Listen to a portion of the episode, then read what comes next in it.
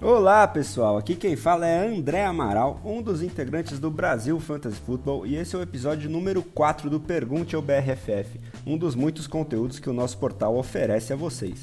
Muito obrigado pela sua audiência. Mas antes da gente partir para as perguntas e dúvidas de hoje, fica o convite para que você, se ainda não é assinante, confira os nossos planos de assinatura. Temos as opções semestral com direito ao draft kit e anual, que inclui o livro do Fantasy Football, mentoria com a equipe do BRFF para a temporada 2021 e acesso antecipado ou exclusivo a artigos especialíssimos. Confira também o nosso canal no YouTube e as nossas redes sociais, é o BRFFootball no Twitter e Instagram. É por lá que você pode mandar as suas perguntas, dúvidas ou comentários nas chamadas que a gente faz toda sexta-feira aqui para o Pergunte ao BRFF, além de todo o outro conteúdo muito legal que a gente tem para vocês.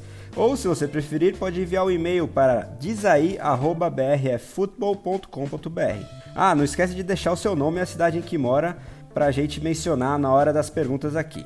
Bom, vamos então para as perguntas de hoje.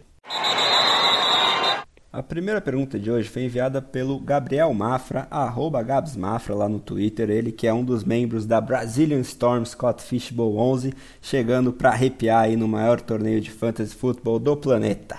Ele pergunta o seguinte: quais wide receivers 3, nomes como Zacchaeus, Pascal, Bourne, etc., podem surpreender e ser relevantes para o fantasy em 2021?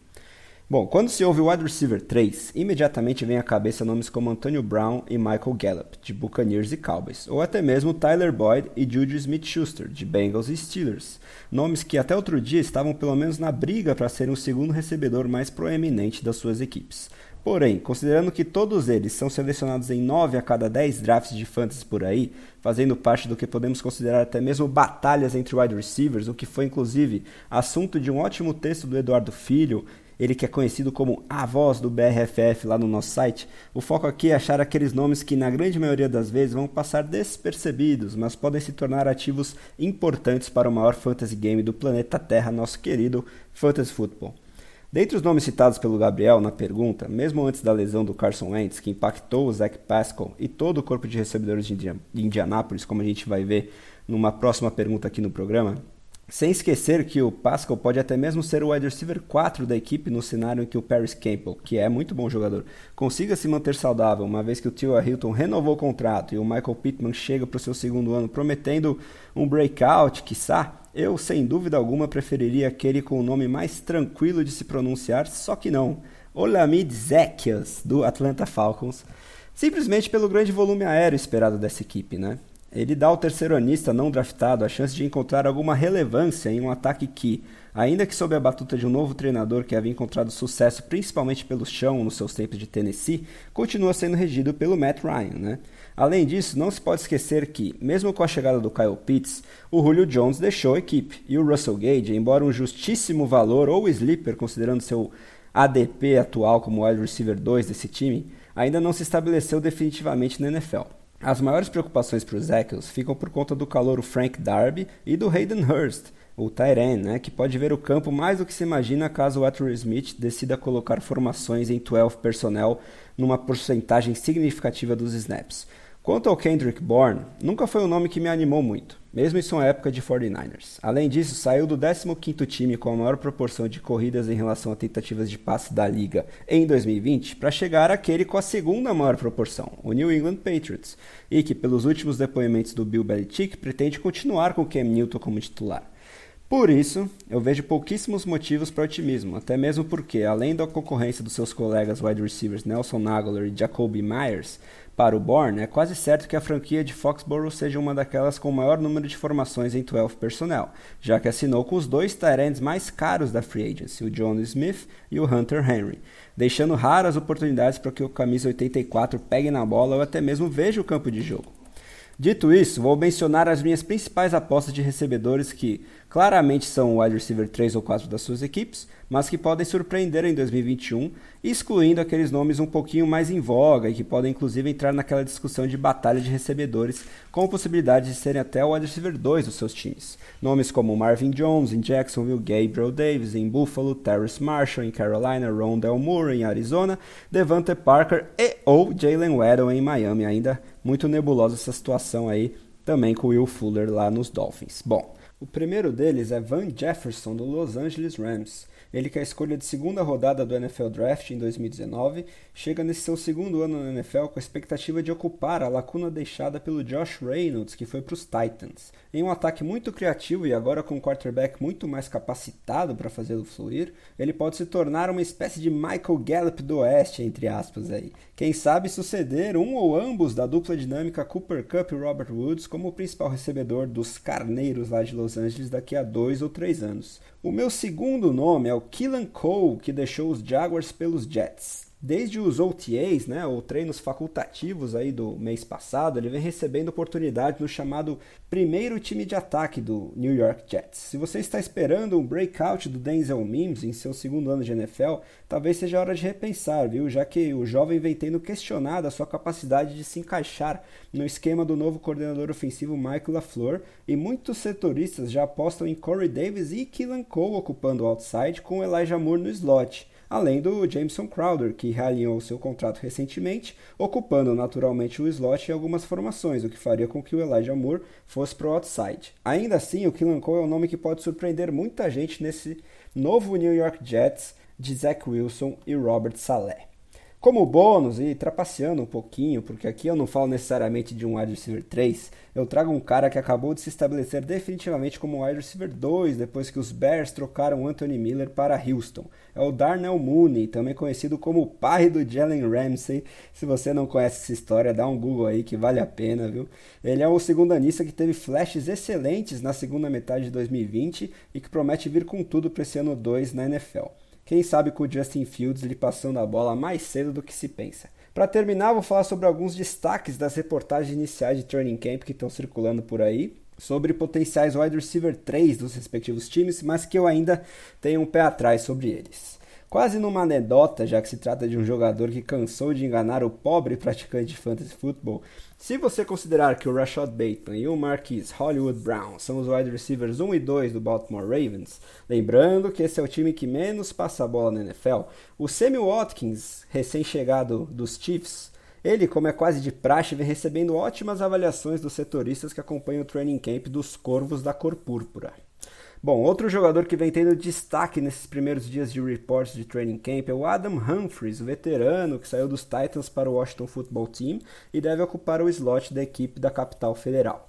Muitos elogios a respeito do seu entrosamento com Ryan Fitzpatrick, o que pode ser um pouquinho prejudicial para o Logan Thomas, Tyren, que teve um breakout ano passado e acabou de renovar o contrato dele e também para o rookie Diami Brown né, ter alguma perspectiva de impacto imediato, ainda que ele seja um outside receiver.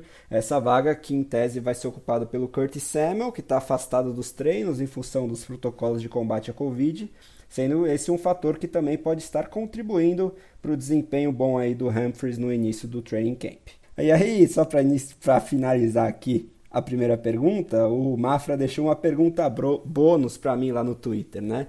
Ele perguntou quantas lágrimas eu derramei em razão da lesão do K-Makers um dia depois de eu ter colocado em texto todo o meu amor por ele, né? Já que ele era a minha principal aposta para essa temporada. Bom, posso garantir que sim, foram muitas lágrimas, viu?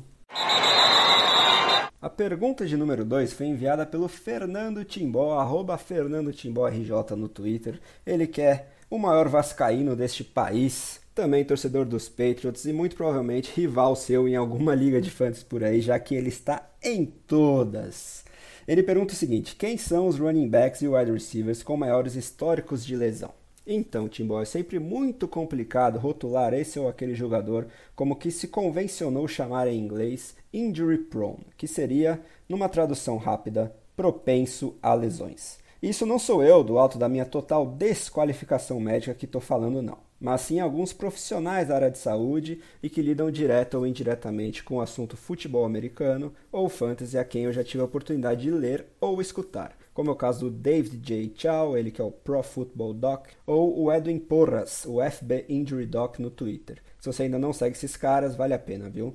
Como menção principal e mais que honrosa, eu cito também a nossa representante brasileira, a Nájela Freitas, do perfil Lesionados, com H ali depois do NA, também no Twitter. Ela é fera demais. Dito isso, esse mesmo pessoal não nega que há sim contusões mais preocupantes que outras. Exemplos que vêm de plano à cabeça. As lesões de tornozelo e ombro sofridas pelo Christian McCaffrey em 2020 são, em tese, menos preocupantes que a ruptura de ligamento anterior cruzado do joelho direito sofrida pelo Saquon Barkley. Por outro lado, a medicina esportiva avançou e continua avançando, numa toada que faz possível termos mais esperança no retorno à boa forma de jogadores acometidos por lesões graves, como é o caso do Barkley. Principalmente se o jogador em questão ainda for jovem. Outro exemplo de lesão talvez até mais grave que o rompimento de ligamento do joelho é o rompimento do tendão de Aquiles que acometeu meu querido Ken Maker já mencionado anteriormente. Um bom parâmetro de comparação para as perspectivas futuras dele talvez seja o Marlon Mack, que sofreu a mesma lesão ano passado e está prestes a retornar aos campos. Vamos ficar de olho aí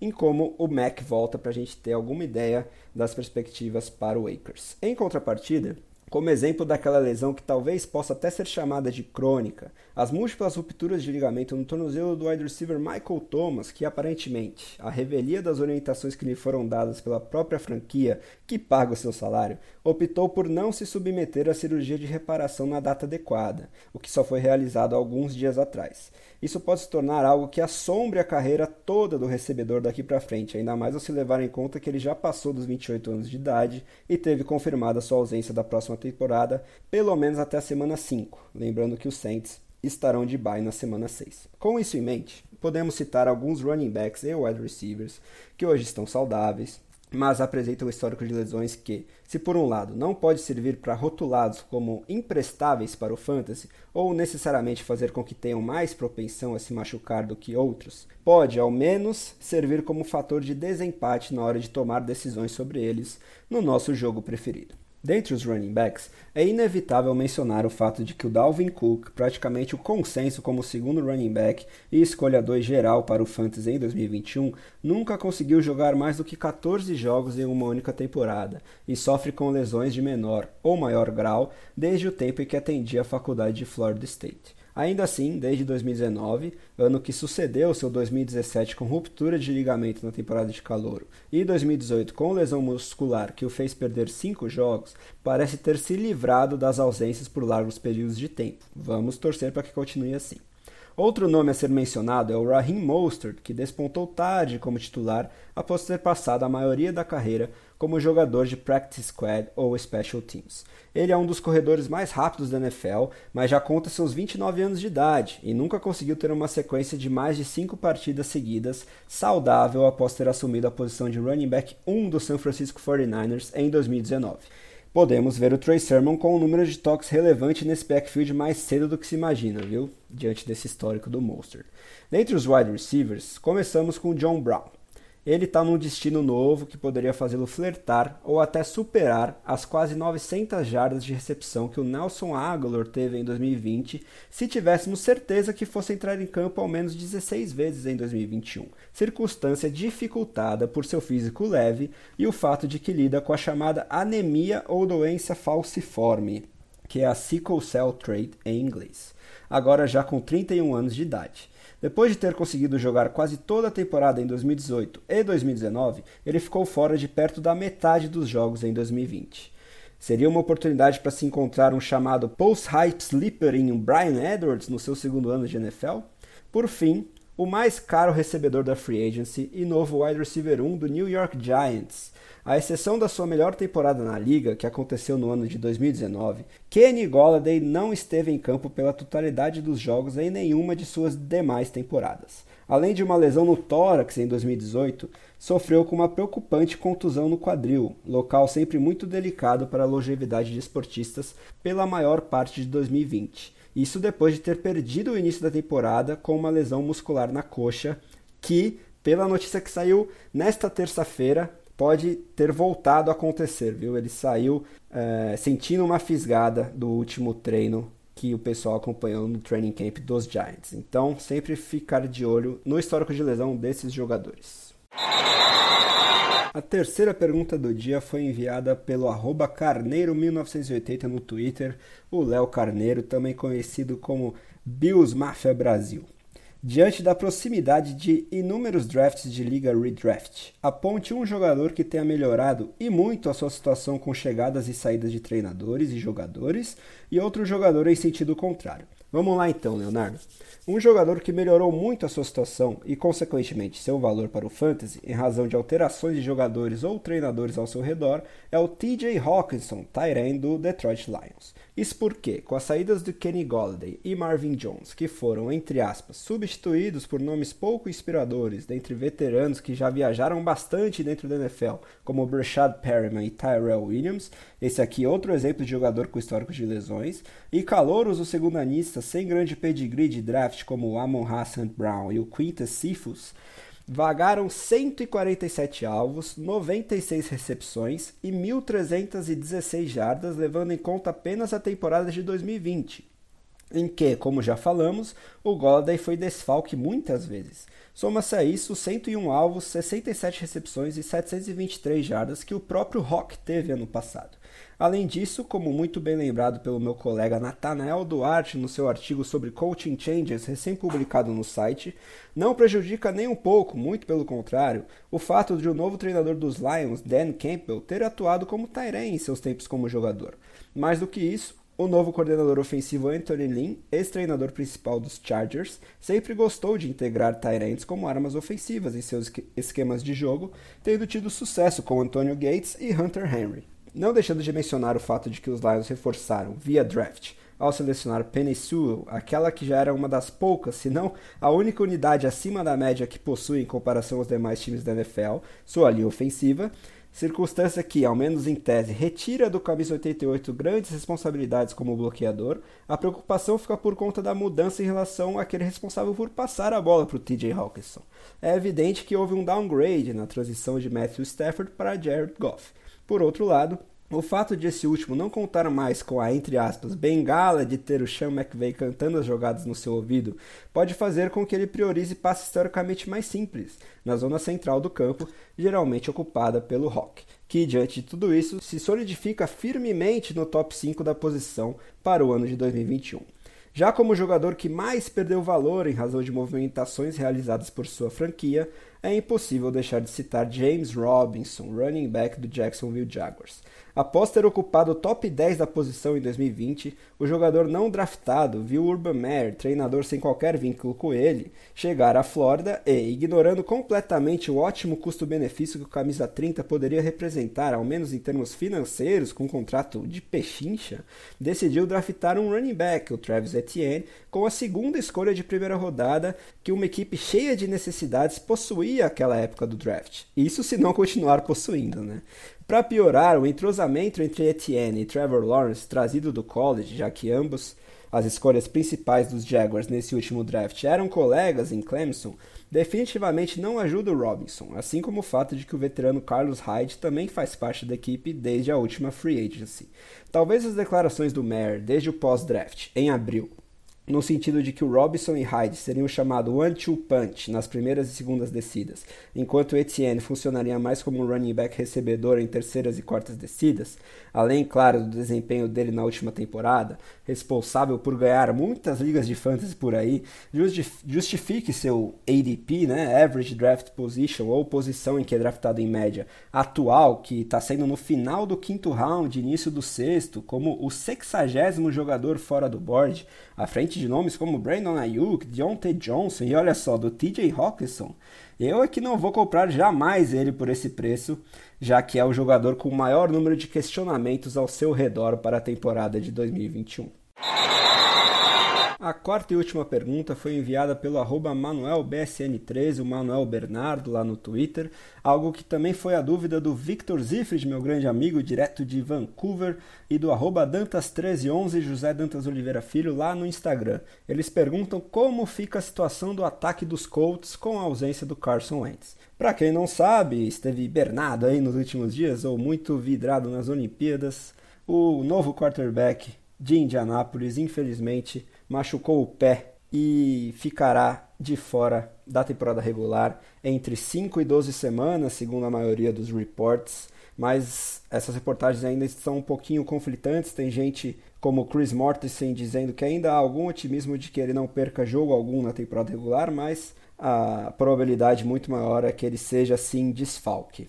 Nessa mesma report do, do Mortensen, ele diz que por enquanto os Colts não consideram trocar por um veterano. Né? Alguns nomes, claro, já estão sendo especulados. O principal deles, o Nick Foles, que já foi jogador do Frank Wright, né? treinador dos Colts na época de Eagles, né? Eles ganharam o Super Bowl juntos, na época que o Wright era coordenador ofensivo lá em Filadélfia. Além do Foles, é especulado o nome do Gardner Minshew, né? Que era titular até pouco tempo do Jacksonville Jaguars, teve curtos períodos de, de algum sucesso na NFL, e também o Marcos Mariota, escolha número 2 de draft e que hoje é reserva lá em Las Vegas. Mas por enquanto, os Colts permanecem com o Jacob Eason, segundo anista, escolha de quarto round em 2020, o Sam Erlinger, que é rookie, né, foi draftado este ano na, no sexto round, e o Brett Hundley, por quem eles acabaram de trocar. Ele veio lá de Arizona, ele é ex-Green Bay Packers também, um jogador um pouquinho mais móvel, né, mais corredor.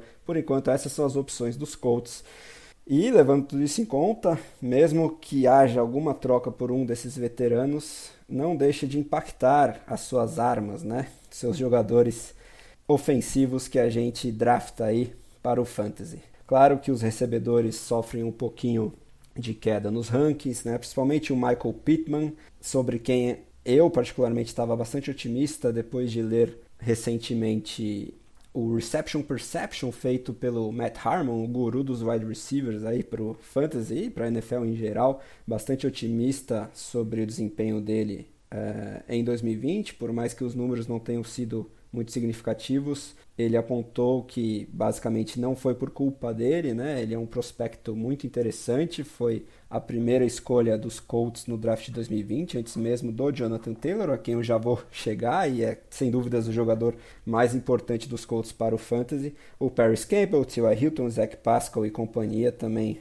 sofrem um pouquinho com a ausência aí do Ents. Os Tyrants, né, o Mo Ali Cox, Jack Doyle e até o rookie Kylan Granson podem não sofrer tanto em comparação aos recebedores, né? Isso de uma forma um pouquinho mais especulativa, um quarterback mais inexperiente tende a priorizar os passes um pouquinho mais seguros, né? Que podem ser direcionados aos terrenos, mas ainda é muita especulação, não dá para ter certeza. Agora, o principal destaque dessa ausência e que também sofre com a ausência do Quentin Nelson, o guard dos Colts, talvez o principal jogador da equipe, um dos principais jogadores de linha ofensiva, se não o mais importante da NFL, sofreu uma lesão no pé muito parecida com a do Carson Wentz e, segundo as reportagens que saíram nesta terça-feira, também perderá quase que a, a mesma timetable, o mesmo período que o Wentz. E este jogador, que à primeira vista você poderia achar que não teria tanto impacto diante da ausência do Wentz é exatamente o running back Jonathan Taylor. Você pode pensar, ah, sem o Wentz, então o time vai investir ainda mais na corrida. Ok, mas o ataque como um todo, além de sofrer na, na, no quesito número de touchdowns, qualidade total do ataque, eu queria destacar um gráfico que me foi mostrado pelo monstro, meu colega Caio Bretas, aqui do BRFF, ele buscou lá no site gringo Fantasy Points. Ele diz o seguinte, esse gráfico. De acordo com a pontuação PPR, né, pontos por recepção, de 2020, o Jonathan Taylor teve um decréscimo de 12% em situações nas quais o time estava perdendo, ou seja, estava tendo que correr atrás do placar, né? Aquela situação basicamente na, na Hines ao resgate. É, ele, além de perder snaps significativos nas situações em que o running back de terceira descida, né, mais propício a agarrar passes, era acionado, é, ele tinha muito menos sucesso na produção ofensiva geral de jardas e, consequentemente, de pontos para o fantasy. Então, essa questão de obter vitórias é muito importante para a pontuação de fantasy do Jonathan Taylor. E aí você puxa o calendário dos Colts nas primeiras cinco semanas de 2021, que é basicamente o tempo mínimo que, ele, que o Wentz estará fora de combate. Na semana 1, os Colts enfrentam os Seahawks. Na 2, o Los Angeles Rams. Na 3, na 4 e na 5, todas fora de casa, eles pegam os Titans, os Dolphins e os Ravens. Ou seja, um calendário nem um pouco animador, que pode até significar cinco derrotas se o time não se entrosar muito rapidamente com um novo quarterback. é, ou mesmo não buscar um veterano um pouquinho mais estabelecido e a defesa não der tanta conta assim do recado, já que vai precisar, né? Você pode se preocupar um pouquinho no otimismo em relação ao Jonathan Taylor. Então fica aí o recado: a lesão de um quarterback não necessariamente significa coisas ruins apenas para o jogo aéreo, mas também pode influenciar bastante o jogo terrestre, nesse caso, um dos principais running backs para o ano de 2021 no Fantasy, o Jonathan Taylor indo para o seu segundo ano, esse prospecto tão importante. Bom, galera, por hoje é isso. Semana que vem tem mais, sempre no seu agregador de podcasts favorito. Continue interagindo com a gente em todas as plataformas do Brasil Fantasy Football. Obrigado e até a próxima!